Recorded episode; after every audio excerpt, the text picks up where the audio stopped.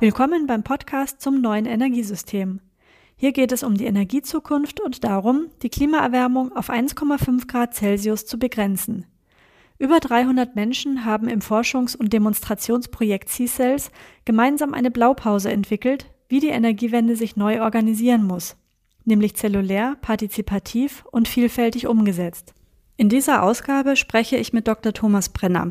Er ist Chief Technology Officer bei der Oli Systems GmbH und kennt C-Cells von der Pike auf, da er an der Antragsbewilligung an vielen Stellen intensiv mitgewirkt hat. Im Projekt war Thomas mit dem Blockchain-Arbeitspaket beteiligt, um das es im Gespräch dieser Episode geht.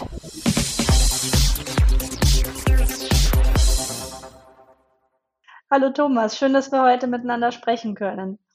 Ja, freut mich auch, dass ich hier sein darf. Blockchain darf auch beim Projekt C-Cells natürlich nicht fehlen und vorab die Bitte an dich, kannst du uns eine ganz äh, eine Kurzdefinition geben, was ist eigentlich Blockchain? Ich weiß, dazu kann man sehr, sehr viel sagen, aber vielleicht gelingt es auch, das so in 60 Sekunden oder zweimal 60 Sekunden zusammenzufassen. Ja, gerne. Ich versuche es mal in zwei Sätzen vielleicht. Ähm, also die Technologie Blockchain ist erstmal aus meiner Sicht eine dezentrale Technologie und die Transaktion ausführen und dokumentieren kann. Also nicht nur dokumentieren, sondern auch ausführen. Und das in der Form, so dass es für alle Teilnehmer nachher auch nachvollziehbar und transparent ist. Ähm, darauf aufbauen sind da natürlich eine ganze Vielzahl, ein ganzer Strauß an Use Cases denkbar. Aber letztendlich geht es darum, ähm, Arbeiten und Datenhaltung so zu verteilen, dass letztendlich ähm, das Ganze neutral und für alle zugänglich und sicher dokumentiert werden kann. Also man hört bei dir auch eine absolut positive Einstellung zum Thema Blockchain. War ja auch ähm, notwendig und sinnvoll, weil Blockchain war ein Arbeitspaket bei C-Sales. Wer war denn mit beteiligt und wie hat das Arbeitspaket geheißen, bevor wir zum Inhaltlichen kommen? Richtig, also wir haben natürlich äh, damals, als das Projekt an den Start ging, beziehungsweise in der Vorphase noch gar nicht dran gedacht, äh, Blockchain zu machen, aber es gab natürlich inhaltlich den einen oder anderen Punkt, wo man nachher gesehen hat, genau da helfen uns solche dezentralen Technologien. Und das war vorwiegend ähm, in den Arbeitspaketen im Teilprojekt 5, wo es eben um das Thema lokalen Energiehandel äh, ging, weil wir da natürlich diese äh, Bottom-up Geschichte schon sehr, sehr stark drin hatten und da dann eben auch insbesondere mit, mit der Wilcon ähm, dann äh, und der NetzeBW dann auch als, als Umsetzungspartner ähm, ein, ein, größere, ein größeres Projekt starten konnten in diese Richtung. Ähm, es gab natürlich noch andere ähm, kleinere Arbeiten in dem Bereich, ähm, an, an vorderster Front natürlich ähm, das, was äh, konzeptionell bei der Dr. Langes Energie und Analyse gemacht wurde, aber auch was zum Beispiel die FFE in München oder die Technische Hochschule Ulm gemacht haben, gerade im Bereich Flexibilität und Dokumentation von Flexibilität. Also da haben wir eine ganze Menge letztendlich dann gemacht, die am Anfang des Projekts noch gar nicht absehbar war in der Form. Es hat sich also erst entwickelt im Laufe der Zeit. Es war ja auch einer der Vorzüge, dass das C-Sales-Projekt auf vier Jahre angelegt war und äh, Entwicklungen im Laufe dieser vier Jahre dann es auch ermöglicht haben, neue ähm, Wege oder neue Lösungswege zu verfolgen.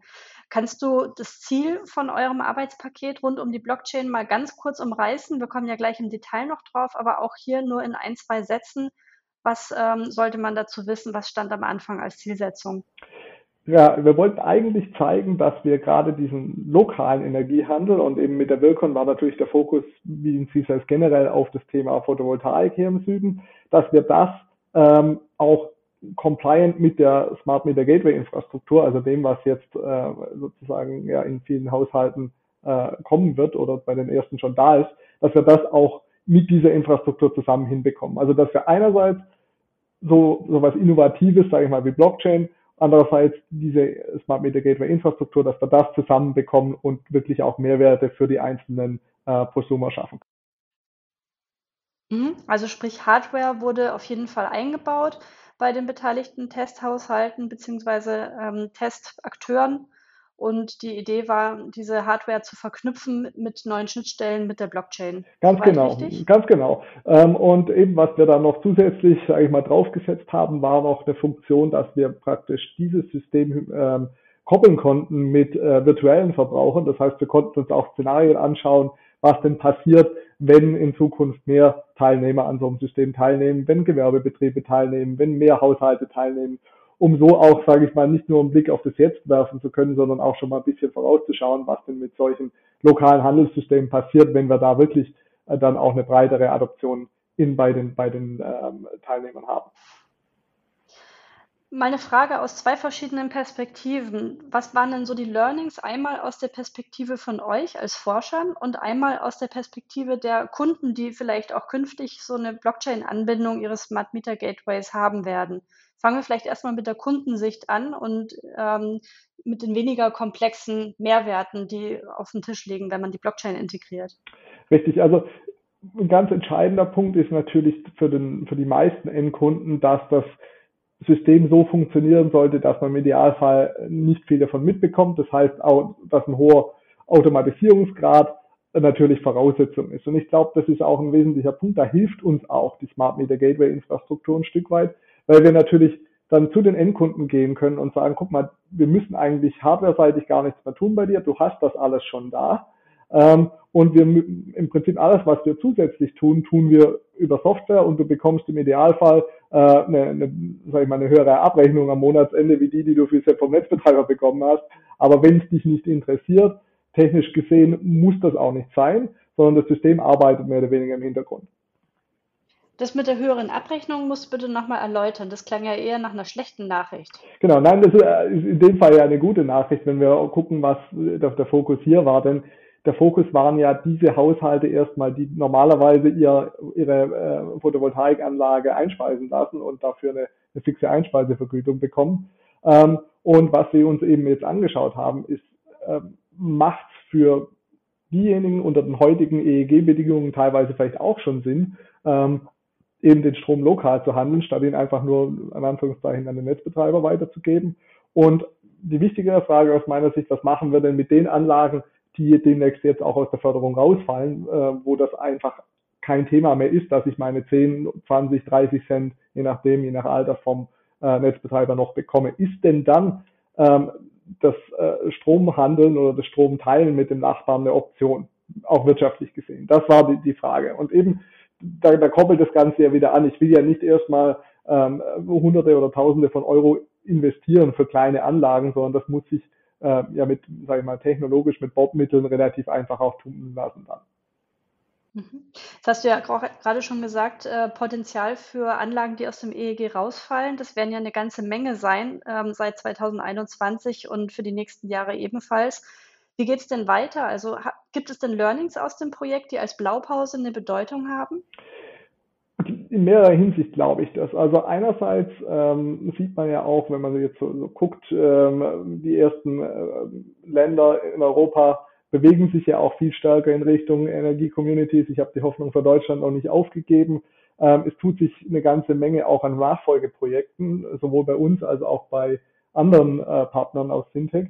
Das heißt, äh, ganz einfach gesagt für mich, langfristig ist es ja auch nicht vermittelbar, wenn ich sage, na ja, irgendwie ich speise den Strom für 8, 9 Cent ins Netz ein, mein Nachbar holt ihn raus für 30 oder 35 oder vielleicht wieder 30, wenn wir jetzt Glück haben und die EEG-Umlage tatsächlich äh, anderweitig finanziert wird.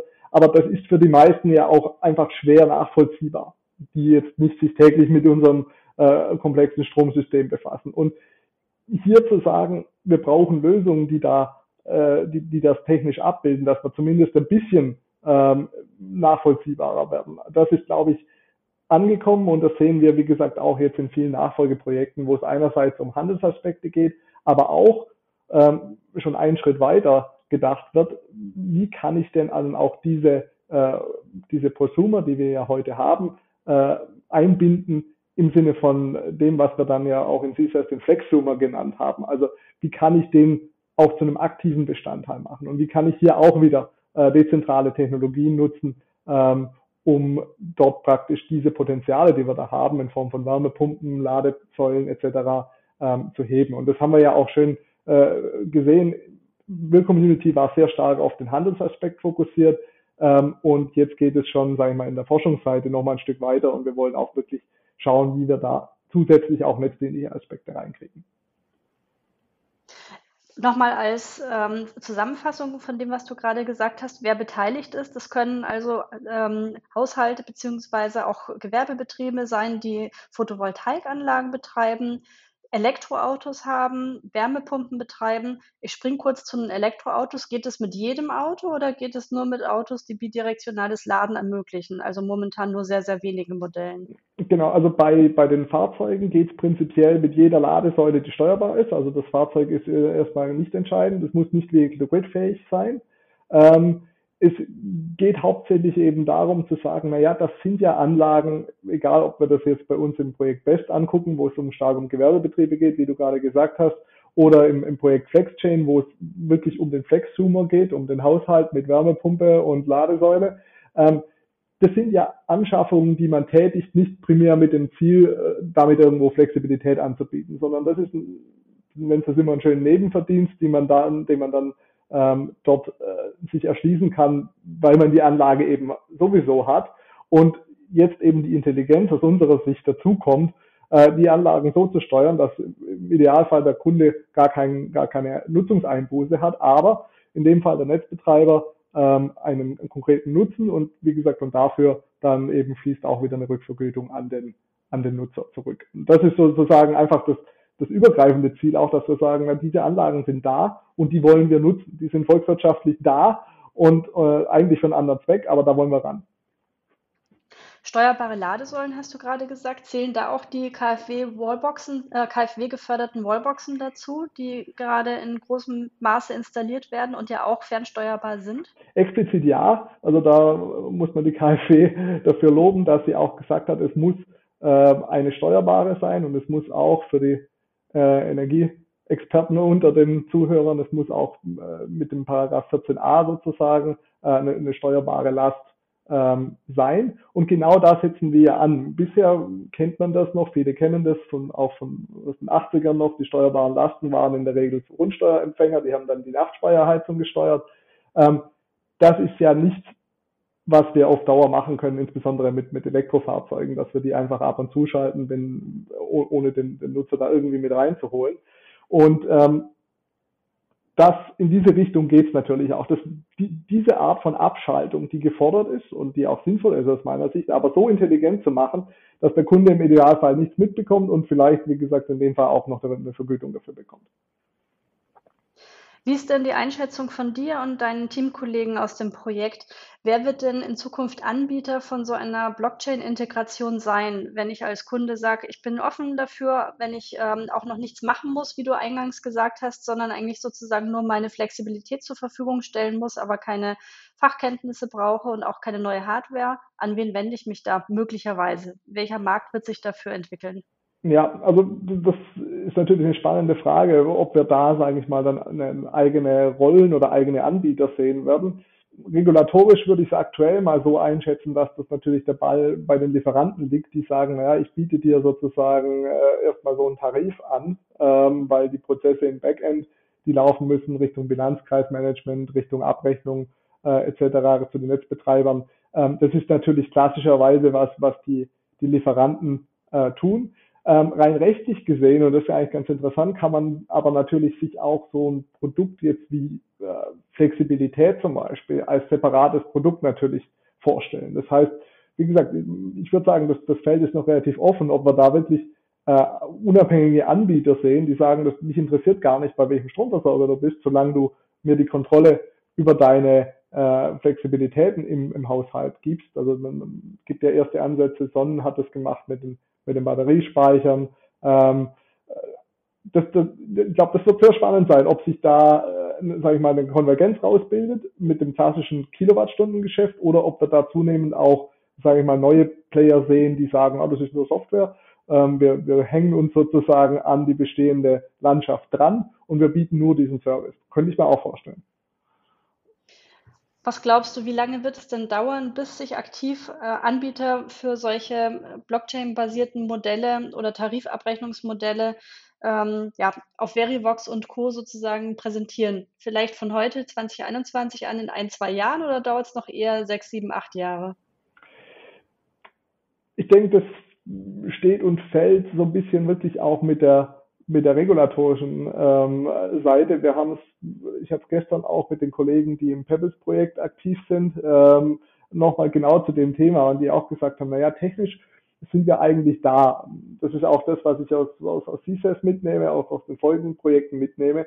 Das sind natürlich noch Fragen zu klären, aber so, so sage ich mal, Pi mal Daumen sind wir technisch äh, da. Es ist natürlich jetzt auch eine Frage, wie es beim EEG auch war und bei den PV-Anlagen, wie mache ich das einer, einer kritischen Masse schmackhaft? Ähm, so dass letztendlich auch sich die kritische Masse für Verivox und Co. rausbildet. Die machen das ja nicht wegen 50 oder 100 ähm, Teilnehmern, sondern da muss schon, ähm, sage ich mal, eine, eine gewisse Menge an, an Interessenten da sein. Und äh, ich glaube, das, ich bin optimistisch nach wie vor. Ich glaube, dass wir auch nächstes Jahr da Bewegung regulatorisch sehen. Das heißt, in, würde ich sagen, mal zwei, drei Jahren glaube ich schon, ähm, dass wir da erste, erste Ansätze sehen. Regulatorisch, äh, wer ist da verantwortlich, Veränderungen vorzunehmen oder auszulösen? Da ist, glaube ich, eine, eine ganze Menge, ähm, sage ich mal, wo das Ganze reinspielt, weil das haben wir auch gelernt in CSAS, dass gerade das Thema lokaler Energiehandel, da redet man noch gar nicht von Flexibilität, spielt natürlich auf sehr, sehr vielen Ebenen rein. Da spielt die BNetz A mit rein, wenn es um äh, das Thema Netzentgelte geht. Da spielen, ähm, sage ich mal, die, die, die bestehenden ähm, Reporting-Systeme mit rein. Da, da spielt mit rein, ab welcher Größe ein Prosument als Lieferant zu behandeln ist. Ähm, das sind ganz viele, sage ich mal, kleinere Baustellen, die einfach bisher äh, nie wirklich harmonisiert wurden. Und das ist so meine Hoffnung, dass man jetzt, wenn man sagt, man muss ja auch ähm, ein bisschen die oder sich zumindest mehr Gedanken machen, wie man die EU-Vorgaben zu Energiecommunities umsetzt in Deutschland, dass man sich dann auch an diese ähm, Einzelpunkte rantraut.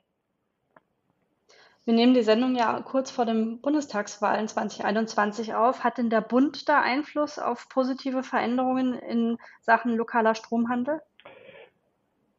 Würde ich sehr, sehr stark so sehen, weil, naja, die BNetzA ist ja letztendlich auch ähm, keine komplett unabhängige Instanz, was das angeht, wenn man jetzt mal sich nur auf die BNetzA fokussiert. Ähm, wenn man sich auf das Thema EEG-Umlage fokussiert, wird das auch ein Thema sein. Ähm, Netzentgelte ebenfalls, das ist ja auch nichts, was äh, in der Regel im, luftleeren Raum passiert, sondern das ist eigentlich klassisches ähm, BMWI-Feld. Also da erwarte ich mir schon zumindest mal äh, Bewegung, ob das muss jetzt vielleicht ja gar nicht der, der, der Wunschtraum aller äh, lokalen Energiecommunities sein, aber zumindest ähm, mehr Bewegung, ähm, sich diese, diese Themen mal anzuschauen. Ich meine, schön, wir sehen das jetzt ja auch, dass gerade auch in dem Kontext Flexibilität sich schon mehr Gedanken darüber gemacht wird, auch äh, wie die Netzentgeltsystematik auszusehen hat.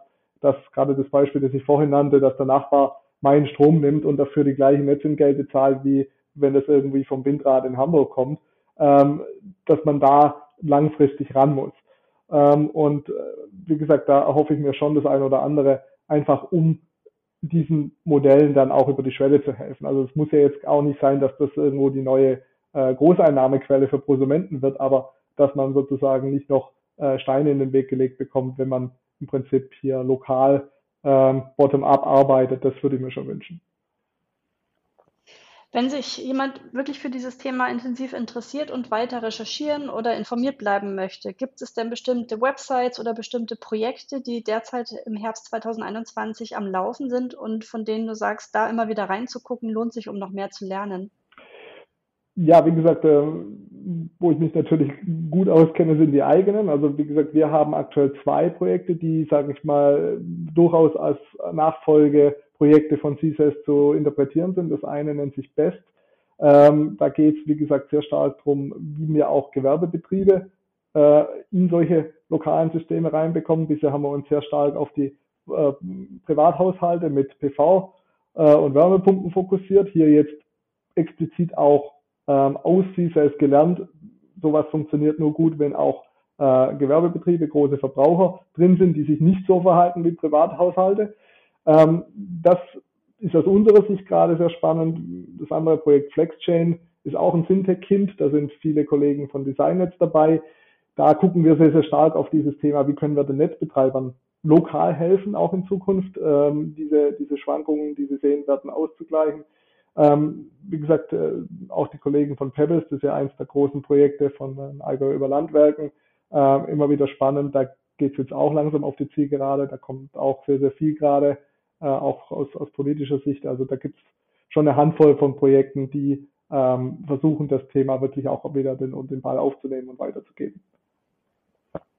Ich komme zu meiner letzten Frage. Versetzen wir uns mal in die Zukunft, ins Jahr 2045. Wenn alles so läuft wie geplant, leben wir in einem klimaneutralen Deutschland und klimaneutralen Europa. Was meinst du, würdest du vielleicht dann deinen Enkelkindern erzählen, was aus den 2020er Jahren von C-Sales in Erinnerung und übrig geblieben ist? Das ist eine sehr spannende Frage. Die habe ich mir nämlich selber gestellt, weil lustigerweise meine Tochter im gleichen Jahr geboren ist wie sie es.